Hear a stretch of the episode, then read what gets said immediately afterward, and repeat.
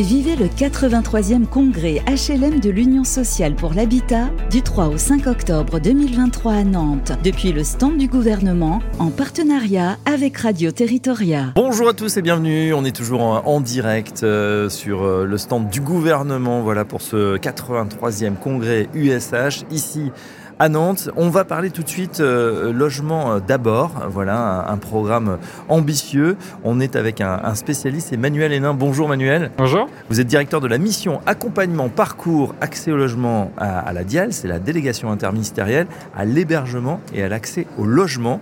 Euh, logement d'abord, on va déterminer les, contours hein, de stratégie qui, qui, a été lancée en 2017 et on va voir eh ben, quelles sont les ambitions pour la deuxième tranche. On parle de logement d'abord 2, 2023-2027 on va revenir à la jeunesse du projet. Est-ce que vous pouvez nous dire un mot des objectifs justement de cette stratégie Logement d'abord, à quoi ça correspond?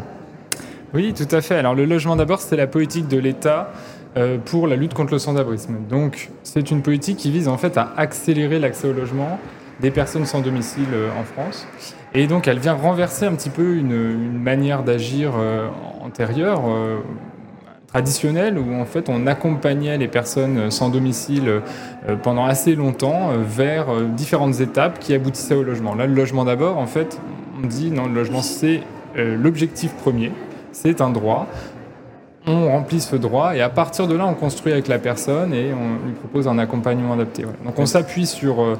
Parce qu'on sait, excusez-moi de vous couper, hein, mais on, sait effectivement que une personne voilà, sans domicile mm. fixe, c'est la voie, euh, j'allais dire royale, vers la paupérisation, euh, voilà, de vivre dans la rue, ensuite c'est des problématiques de santé. Euh, bref, dès qu'on n'a plus un toit au-dessus de sa tête, on a mm. l'état des personnes qui se dégradent quand même, et physiquement et psychologiquement, extrêmement rapidement. Est-ce qu'on a, Manuel, juste avant de rentrer dans les chiffres, justement, des, gens qui ont été aidés avec ce, mm. mécanisme pendant ces, cinq dernières années, un, un nombre de gens de SDF, est-ce qu'on peut savoir à peu près combien il y en a sur notre territoire? Alors, il y a beaucoup de, manières de répondre à cette question. On peut euh, estimer effectivement un nombre de personnes euh, qui sont sans domicile personnel en France. On, peut, on sait qu'on héberge, euh, l'État hein, finance l'hébergement d'environ 300 000 personnes sans domicile, 200 000 dans un parc qu'on appelle généraliste et 100 000 dans un parc pour les demandeurs d'asile. on a au moins 300 000 personnes qui sont hébergées dans l'hébergement institutionnel. On a des personnes qui vivent euh, encore euh, à la rue, euh, des personnes qui vivent en bidonville. voilà, donc on estime peut-être autour de 10 à 20 000 personnes qui sont dans ces situations très précaires. Et puis après, on a toute une zone beaucoup plus difficile à déterminer, des personnes qui vivent chez des tiers, dans des hébergements contraints. On a toute des, problématiques de suroccupation dans les logements. Voilà. Donc on a. Euh, oui, après, on est dans la problématique mal logement, mais une frontière, une zone un peu grise. Des personnes qui effectivement sont en situation euh, difficile, qui peuvent basculer à un moment donné dans, dans la grande précarité et la rue. D'accord, on revient donc, euh, pardonne-moi de cette interruption, mais c'est important pour poser le débat. Euh, logement d'abord, une réforme structurelle de la politique de lutte, vous le disiez, contre le sans-abrisme. Et la première tranche, c'était donc 2017, 2022, 2000, voilà, les cinq premières années. Absolument. Alors, effectivement, à partir du moment où on a dit, bah, on va faire du logement l'objectif premier, et puis on va accompagner les personnes dans le logement plutôt que indéfiniment vers le logement, ben, il faut quand même trouver les moyens de changer ça.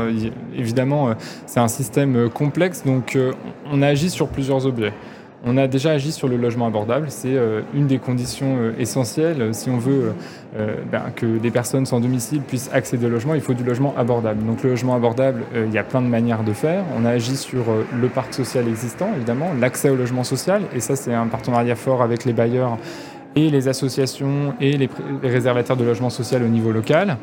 Euh, avec des résultats vraiment très encourageants. Sur les cinq dernières années, on, a euh, intensifié l'accès au logement social des personnes sans domicile. C'est plus 43% d'attribution en volume euh, aux personnes sans domicile sur le quinquennat 17-22 par rapport au quinquennat précédent. Donc c'est quand même une intensification forte. On a priorisé donc les personnes sans domicile dans les attributions, hein, qui ne sont pas non plus infinies, les attributions de logement social. Donc il y a eu un effort de priorisation. Euh, on a aussi agi sur le parc privé en complément du parc social, donc euh, mobiliser du parc locatif privé, de bailleurs privés euh, et sécuriser cette relation locative avec des associations. Donc ça c'est ce qu'on appelle l'intermédiation locative.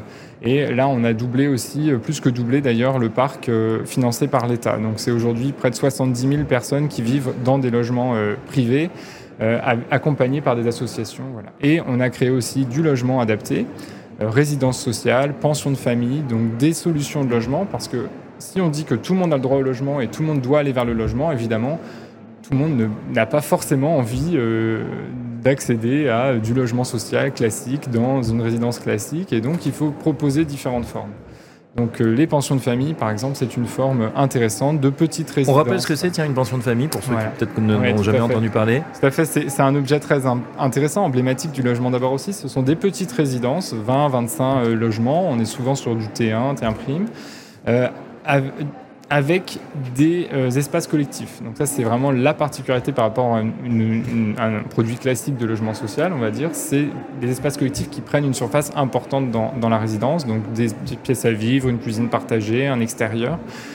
Et euh, en fait, l'État finance euh, un couple d'hôtes, on les appelle les hôtes de maison, les hôtes de pension, qui euh, animent la vie quotidienne et facilitent. Voilà. Et c'est destiné à des Ces animateurs qui, encadrent d'une certaine façon euh, voilà, des publics euh, souvent aussi qui, qui même ont du mal, hein, des gens qui ont vécu dans la rue, ils ont un petit peu de mal à, à bah, avoir les codes, à, s'intégrer.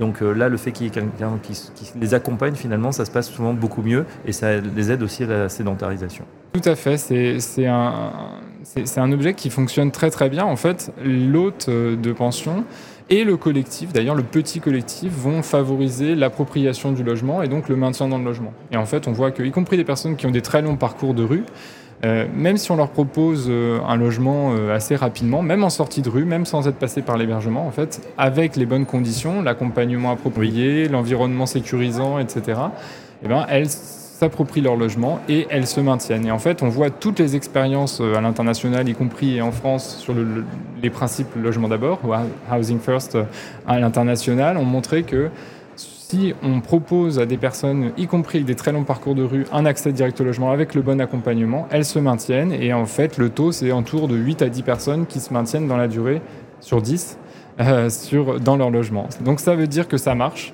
Ça marche pour 8 à 9 personnes sur 10, il y a toujours des personnes pour qui, à un moment donné, c'est pas le bon moment, ça rechute, ça retombe, etc. Mais on réessaye et, on, retravaille dans la durée avec ces personnes. Voilà, donc euh, si on fait le bilan de ce premier plan quinquennal, c'est plutôt donc 2018-2022, première tranche, ça correspond finalement euh, aux échéances électorales, euh, plutôt positif et, surtout une augmentation en nombre de, volumes et, de qualité. Voilà, en fait, on, on a estimé qu'environ 440 000 personnes sans domicile avaient accédé euh, un logement euh, sur cette période, un logement euh, social, un logement privé en intermédiation locative, à des résidences sociales spécifiques. Donc c'est finalement derrière ces objectifs chiffrés, c'est quand même des transformations importantes des manières de faire, des partenariats entre les bailleurs, les associations, les services de l'État, les collectivités territoriales. Euh, des transformations aussi des modèles économiques, des pratiques professionnelles, des formations. Enfin voilà, derrière il y a de l'insertion, hein, un travail, euh, voilà, tout 440 000 effectivement, 440 000 personnes donc sans domicile qui ont accédé à un, logement. Euh, on peut dire 120 000 attributions de logements sociaux pour des ménages sans domicile, 40 000 nouvelles places créées dans le parc privé locatif en intermédiation locative. Vous nous en avez parlé. Et puis ces fameuses pensions de famille, 7200 places, hein, c'est considérable. Surtout que c'est souvent des petits ensemble. C'est des petits ensembles, ça prend un peu de temps à créer. Euh, c'est euh, des ensembles qui sont intégrés en cœur de ville, souvent euh, très connectés ben, aux services, au transport. Donc on est sur des, objets très qualitatifs. et qui fonctionnent très très bien. voilà, donc c'est un partenariat aussi qui est vraiment très très important entre l'État, les collectivités, les maires, les élus locaux, les bailleurs ou les associations gestionnaires maîtrise d'ouvrage d'insertion, et puis des gestionnaires et les résidents eux-mêmes qui ben, font la vie des pensions, bien sûr. Alors Manuel Hénin, effectivement, le, ce plan, eh ben, il a été suivi par un plan logement d'abord 2 pour la tranche du coup nouveau plan quinquennal 2023-2027. C'est intéressant de, voir qu'on revient justement à ces plans, mais c'est mhm. souvent c'est ça, il faut ça, ça s'inscrive aussi dans la, dans la durée. Euh, dites-nous pour ce plan logement euh, d'abord 2, euh, quels sont les, objectifs, quels sont les, les moyens d'action ou les actions prévues? Bah, alors l'objectif, c'est évidemment de s'inscrire dans la continuité, vous l'avez dit, euh, on est sur des transformations euh, bah, de manière de faire et, de secteur. Hein. C'est quand même un secteur qui a plus de 30 000 professionnels. Hein. le secteur qu'on appelle accompagnement, hébergement, insertion, c'est des centaines de bailleurs sociaux, c'est beaucoup d'acteurs institutionnels qui ont des compétences différentes. Donc on s'inscrit dans la continuité, on propose des visions et on travaille à, sur 10 ans, sur 15 ans, changer les, les choses. Donc c'est important de s'inscrire voilà, dans le long cours. Sur ce deuxième période, on veut construire sur les acquis de la première, c'est-à-dire continuer à développer le logement abordable, pension de famille, intermédiation locative, résidence sociale classique aussi, euh, qui sont euh, des objets importants. Donc on a refixé des objectifs euh, chiffrés. On veut aussi continuer l'accès au logement social et renforcer l'accompagnement social des ménages dans le parc social, on pourrait y revenir. Et puis on veut travailler sur la question de la gouvernance, comment au niveau local on a des acteurs qui peuvent travailler sur le suivi des parcours des personnes sans domicile, pouvoir mieux les orienter plus rapidement vers le logement. Et alors, il y a un objet qui nous semble important aussi qu'on va développer, c'est euh, tout le lien, le triptyque logement, emploi, santé. Là, pour le coup, euh, c'est vraiment euh, trois objets qu'il faut porter de front pour ces personnes qui ont souvent des difficultés qui se cumulent. Bien sûr, on, disait en préambule, souvent mm. c'est un effet cumulatif avec euh, bah, plus d'emplois, euh, plus de toits et puis une santé qui se dégrade et, le cercle vicieux qui est, enclenché. Euh, Manuel Hénin, on est ici au 83e congrès USH des HLM évidemment. Le parc social, il a une place, vous le dites, prépondérante dans la stratégie, dans la stratégie du plan logement d'abord. Qu'est-ce que vous attendez justement de ces organismes HLM qui sont, on l'a compris, vos partenaires au jour le jour? Absolument. Les, HLM, en fait, euh, ils sont euh, mobilisés sur tous leurs métiers. La production, euh, les pensions de famille, les résidences sociales, évidemment le PLAI classique, le logement très social classique, le PLAI adapté, donc des modalités aussi de financement renforcées pour des produits à très bas niveau de quittance. Donc voilà, là on attend vraiment les HLM au rendez-vous sur la production. Euh, et ils le sont, euh, en tout cas sur euh, les produits spécifiques, les pensions de famille, on voit les produits, enfin les agréments qui augmentent, etc. Donc c'est un partenariat au niveau local, au plus près des besoins des communes, etc. Sur la gestion locative, on a parlé euh, bah, l'accompagnement dans le logement, euh, la prévention des ruptures. On travaille aussi beaucoup sur la prévention des expulsions locatives, euh, intervenir le plus en amont possible dans un partenariat bailleur, association, l'ensemble des partenaires aussi du monde judiciaire sur, sur la prévention des expulsions. Et puis sur bah, les attributions, on en a parlé, les bailleurs peuvent aussi euh, évidemment, et les réservataires de logement social, en tout cas, euh, favoriser euh, des personnes à très bas niveau de ressources, avec des difficultés, et en tout cas, on peut créer un environnement qui est sécurisant pour tout le monde, que ce soit pour la personne, évidemment, mais aussi pour le bailleur et, et pour l'association. Le risque, en fait, on peut le partager, c'est ça qu'on veut aussi porter comme message. Le logement d'abord, c'est pas le bailleur prend l'entièreté des risques, des difficultés, va se retrouver tout seul derrière, mais on veut créer des partenariats pour que le bailleur, même s'il y a une difficulté après dans l'occupation du logement, euh, parce qu'une personne... il n'est pas démuni. Voilà, il y a tout le bailleur il n'est pas démuni, on est derrière, euh, l'État est, derrière aussi pour, euh, pour soutenir. Sur la question du bailleur, justement, la question du, financement, même si le bailleur est social, comment ça se passe Puisqu'on est avec des publics souvent, on va dire, désargentés ou qui ont, qui ont peu de moyens, peu de ressources, peu de revenus, qui se substituent justement au paiement du, du loyer, qui paye? Ah, bah, c'est le ménage qui paye, c'est le système social euh, français euh, qui fonctionne, hein, euh, le, les, les, redevances qui sont basses dans le logement social, l'aide au logement qui vient. Donc les mécanismes de logement finalement sont directement versés aux bailleurs C'est le même fonctionnement effectivement, non, non, c'est versé, voilà, c'est le même fonctionnement que, que, le logement social classique. Là, on, on, fait que euh, accélérer euh, un accès aux droits. Euh, voilà, donc on ouvre les droits pour les personnes, on travaille aussi l'insertion professionnelle comme je le disais, donc ça c'est la même chose, mais derrière on peut avoir évidemment finalement des manières d'intervenir qui vont prévenir le risque. Oui. Parce qu'en fait, l'impayé locatif, quand on, le regarde, ça on peut l'objectiver aussi, quand il y a de l'accompagnement, quand il y a de la présence, l'impayé locatif, il n'est pas forcément plus important, plus dur, plus intense pour des personnes qui ont eu des parcours euh, de désinsertion, on va dire, ou des parcours de rue, que pour euh, d'autres personnes dans le parc social qui ont des difficultés euh, passagères ou, ou, durables. Alors je précise ma question, effectivement, puisque les bailleurs sociaux sont présents évidemment tout, sur, ce, sur ce salon, mais, mais également nous écoutent. Est-ce que ces bailleurs sociaux peuvent bénéficier d'aides justement spécifiques pour l'accompagnement social des, des ménages sans domicile qu'ils logent? Ah, c'est un travail qu'on a fait avec l'Union sociale pour l'habitat ces cinq dernières années, effectivement, consolider les aides pour l'accompagnement social à destination des bailleurs. Euh, et donc on l'a fait à travers un fonds euh, national qui s'appelle le Fonds national d'accompagnement vert et dans le logement, hein, euh, qui a doublé ses ressources sur 5 ans. C'était 25 millions d'euros par an mobilisés, c'est 50 millions cette année avec un apport des bailleurs eux-mêmes, hein, si je puis dire, puisque une partie des cotisations qu'ils versent au niveau national sont reversées à ce fonds pour les mutualiser. Et puis aussi la collecte des astreintes qui sont payées par l'État dans le cadre du relogement des, ménages prioritaires d'Allo. Donc ce fonds, il a, il a augmenté et en fait on a augmenté la part de ces ressources qui vont directement aux bailleurs. Oui. Donc aujourd'hui c'est à peu près 17 millions d'euros sur ce fonds qui vont directement à des projets portés par les bailleurs avec des associations. Donc on est sur du, du partenariat, du projet euh, euh, co-construit. Euh, donc ça peut être des projets pour des personnes en grand, d'accès au logement des personnes en grande exclusion, pour l'accès au logement de, femmes victimes de violences, pour l'accès au logement de sortants de détention par exemple. On peut être sur des choses assez thématiques aussi qu'on peut construire. Donc c'est aujourd'hui plus de, près de 200 projets en fait qui sont financés chaque année à l'initiative des bailleurs et qui peuvent être euh, voilà, remontés auprès des services de l'État. Donc il faut se renseigner auprès des services de l'État au niveau local, hein, les, les DETS, euh, les DREAL, les DRETS, euh, les ARHLM qui sont très impliqués dans le pilotage de ce projet.